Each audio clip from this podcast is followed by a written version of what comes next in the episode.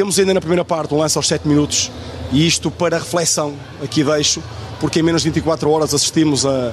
Aconteceu-nos aqui a nós um lance que, na minha opinião, é uma grande penalidade, sendo que nós temos que perceber qual é o critério e eu respeito toda a decisão que foi tomada, mas tenho que perceber qual é o critério porque tenho dúvidas ou, ou não consigo entender de facto qual é esse mesmo critério.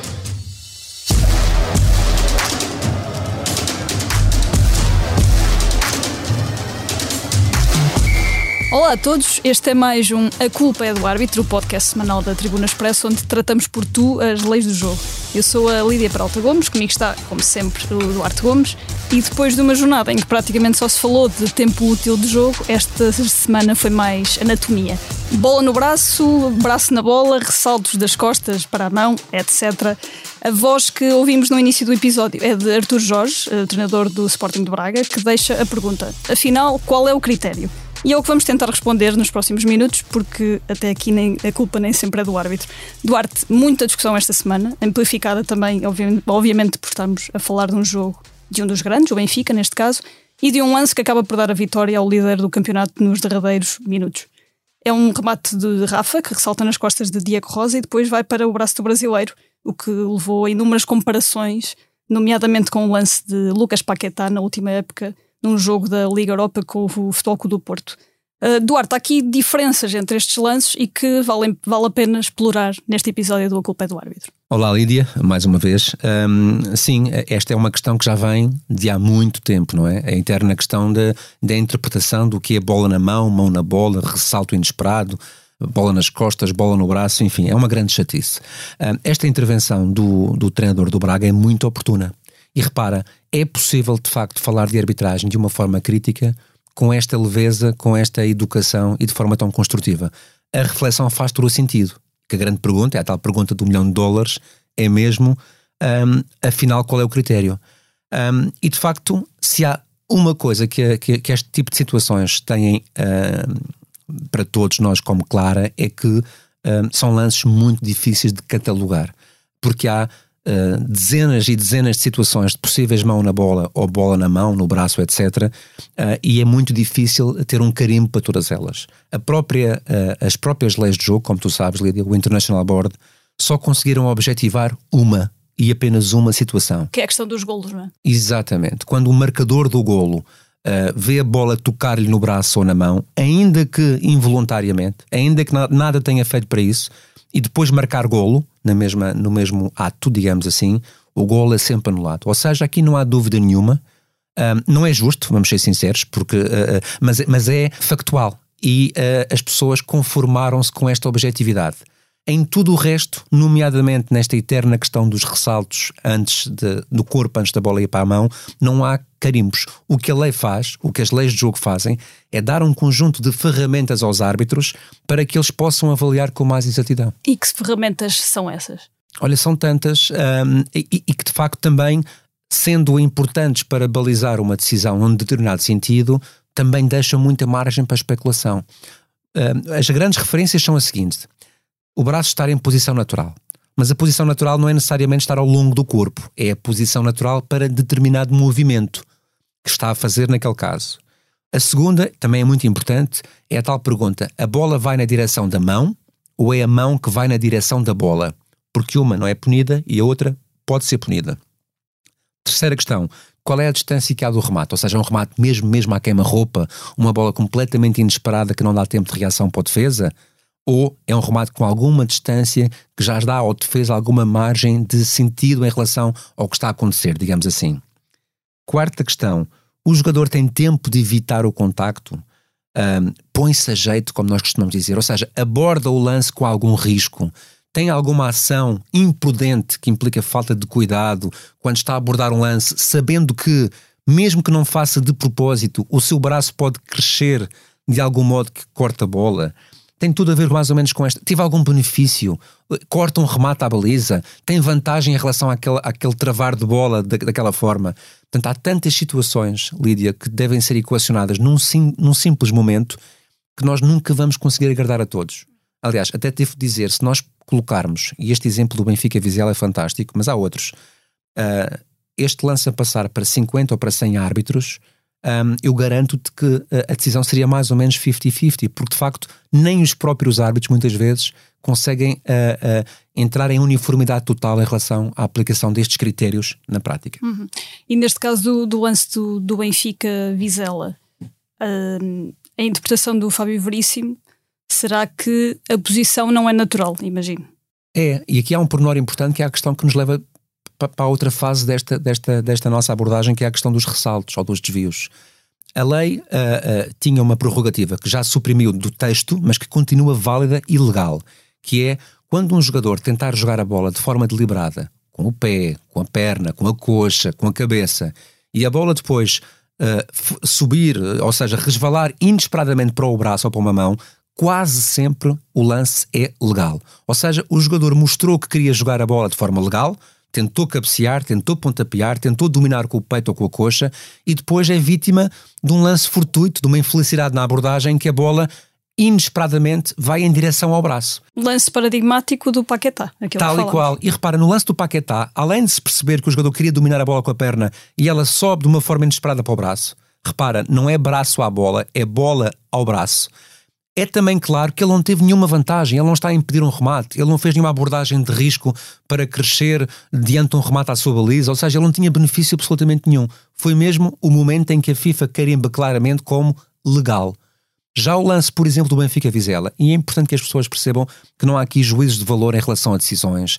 Nós não estamos atrás de decisões que protejam clubes, nós deixamos isso para os adeptos, porque esse é o entretenimento que lhes dá muito jeito e nós compreendemos que o futebol é paixão e todos devemos ter motivos de distração. Aqui o que tentamos fazer é explicação e esclarecimento técnico. E, portanto, no caso do Benfica Vizela, a verdade é que o Diego Rosa vê o Rafa armar o remate. Ele não está de costas nesse momento, não é verdade. Ele vê o remate a ser armado e escolhe, ele faz uma escolha, que é eu vou rodar o corpo para tapar a minha baliza. O Colina dizia muitas vezes nos seus cursos, e estamos a falar apenas do melhor do mundo de sempre, que o jogador, quando se põe a jeito e faz crescer os braços, tem que ser penalizado. Raramente há intenção de infringir. O que há é uma imprudência do jogador, que quando quer tapar o trajeto da bola para a sua baliza, acaba por fazer crescer os braços. O Diego Rosa nunca quis fazer penalti mas ao escolher rodar daquela forma, a verdade é que o seu cotovelo abriu completamente. E por muito que as pessoas digam que não, abriu. Se calhar era impossível não abrir, porque ninguém roda com os braços encostados ao corpo. Mas o problema não está no abrir, está na abordagem que ele faz de risco. E portanto, ainda que resvalando no jogador, e agora repara esta grande diferença: resvalar é diferente do que jogar a bola intencionalmente, como aconteceu com o Paquetá. Quando um jogador tenta jogar a bola deliberadamente, e ela vai para o braço, lance inesperado. Se a bola roçar, raspar, tocar ao de leve no corpo do jogador e for para um braço que não está em posição natural, regra geral é para punir. No caso do, do Braga, do lance do Braga com o Vitória, neste caso não há um ressalto, mas há uma mão que vai à bola, mas é um lance completamente diferente. É, mas atenção que eu compreendo muitíssimo bem a pergunta do, do, do, do Arthur Jorge. Um, e até este lance até tinha uma agravante para ser penalizada, que nem há ressalto que podia diluir a questão da penalização. A bola vai direto ao braço. Tecnicamente há uma grande diferença. Uh, e peço desculpa se esta opinião, que no fundo é uma análise técnica, não é uma opinião pessoal, não agradar a todos. É que o jogador do Vitória uh, Sport Clube, que está dentro da sua área, o Bamba, está a fazer um movimento de proteção e não de abordagem à bola. Ou seja, ele não rodou com um braço aberto colocando-se a jeito, ele, perante a iminência de um remate à baliza, está a fazer a recolha do braço para junto do corpo. É exatamente o movimento oposto. E por acaso, quando a bola lhe bate, o braço está colado ao corpo, está junto ao corpo. Penso que lhe bate na parte de trás do antebraço, quando já está colado ao corpo. Portanto, na minha opinião, sendo lances parecidos, tecnicamente são muito distintos e este lance não é de punir. Há, há um lance de, da época passada que também nos poderá ajudar aqui um bocadinho a contextualizar estes dois lances, que é um lance no Vitória Sporting de, da última época, em que há um remate, se não me engano, do. Penso que o remate é do Gonçalo Inácio. É do Gonçalo, sim. E, e a, bola também, a bola também resvala no, no Alfa Semedo, se não me engano. No peito. E, e vai ao braço e é, e é lance para pontapé de penalti. E esse é um exemplo perfeito para as pessoas perceberem que quando a bola tabela sem ser jogada deliberadamente no corpo de um jogador, que é um resvalar, que, regra geral, nem altera a sua trajetória e vai depois para um braço que está onde não tinha que estar ou onde não devia estar, geralmente é para penalizar. E, portanto, nesse lance concreto, a bola é, enfim, rematada, chutada, digamos assim, pelo Gonçalo Inácio e até está muito perto do Alfa Semedo. Repara que até a distância era curta, vai claramente resvalar no seu peito e sobe para um braço esquerdo que está completamente aberto. É um exemplo muito parecido com este de, do Benfica, no que diz respeito à tabela anterior antes de tocar num braço que, não tá, que estava ou não devia estar.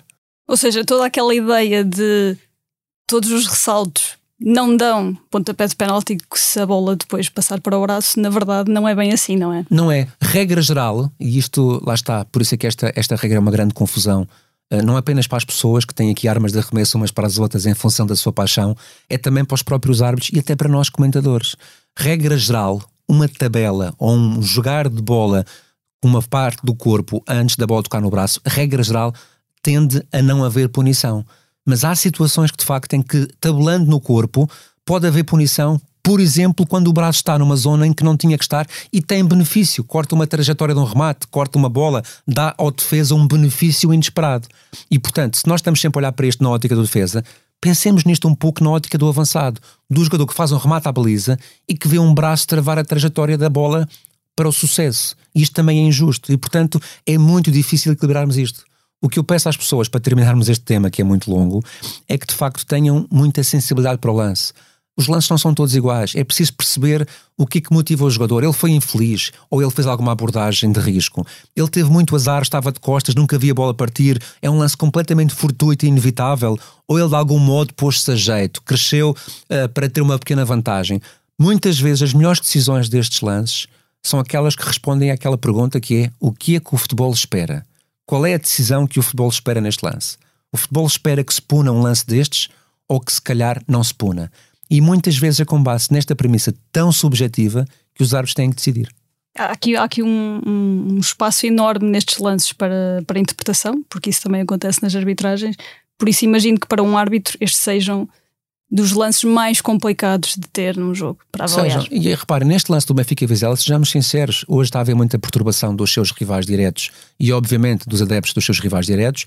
Se o lance não é assinalado com pontapé de penalti, a perturbação viria dos adeptos do Benfica. Vamos ser sinceros, é preso por ter e preso por não ter. O que ajudava muito os árbitros era em ter leis mais objetivas que lhes permitissem tomar decisões que não fossem contestadas. Eu, eu, eu dava uma solução meio a brincar, meio a sério, não sou ninguém neste, neste, neste métier, digamos assim, mas já que a FIFA e o International Board foram tão céleres a objetivar a questão dos golos marcados depois de um ressalto na mão como sendo sempre ilegais, porquê que, por exemplo, em relação à questão dos ressaltos ou dos jogadores tocar a bola deliberadamente com uma parte do corpo e ela depois subir para o braço ou para uma mão, porque que nestes casos também não objetiva? Sempre que houver um ressalto ou um desvio no corpo e for para a mão ou para o braço, não há falta. Ponto final, parágrafo. É justo? Não, não é. Vai haver situações em que ele se calhar fez de propósito, mas pelo menos objetiva e ninguém vai contestar mais. Se calhar temos que partir para aí. Eu, portanto, os adeptos, dizes tu, se calhar lidam melhor com regras do que com a questão da justiça. Claramente a lei é muitas vezes injusta e há situações em que a lei, para ser mais consensual, deve ser mais objetiva que justa. E se for igual para todos, há uma espécie de justiça ali, de facto. Bem, e agora um bocadinho para desenjoar da questão das bolas da mão, há, um, há outro lance que, que vamos falar neste, da culpa é do árbitro, um lance de, do jogo da, do último jogo da, da jornada deste, deste campeonato que no Chaves Rio Ave, que é um lance quase bizarro, em que Helder Malheiro, o árbitro, é protagonista, mas noutro sentido.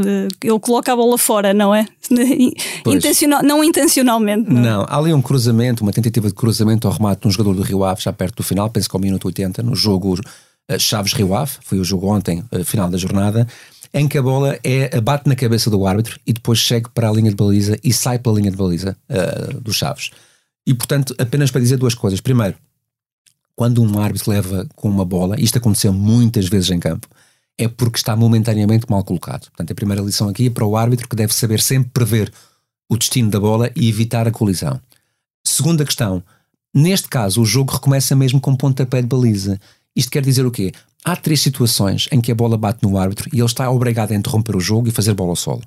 É quando uma equipa, depois da bola tocar no árbitro, inicia um ataque prometedor, portanto tem uma vantagem, o que é injusto para a outra, bola ao solo.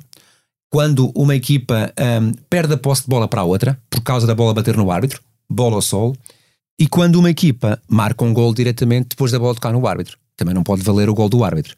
Em todos os outros casos, o jogo continua. E, portanto, neste caso, a bola bateu no árbitro e nenhuma destas três situações se configurou. Portanto, ponta para de baliza, bem, uh, bem sancionado. E foi recebido com sorrisos no, no campo. Vamos agora passar ao tempo de compensação. No tempo de compensação desta semana não vamos falar de uma história, mas sim de, de um lance também algo caricato, mas, mas um erro que, que, vale a pena, que vale a pena discutir. Um lance também, curiosamente, no Chaves Rio Ave de, de, de segunda-feira, estamos a gravar na terça-feira, que é um erro que não é um erro técnico, mas sim um erro de concentração do VAR que ao fazer as linhas no, no golo de, que dá o empate ao Rio Ave, faz um erro nessa, nessa construção das linhas, vamos colocar assim.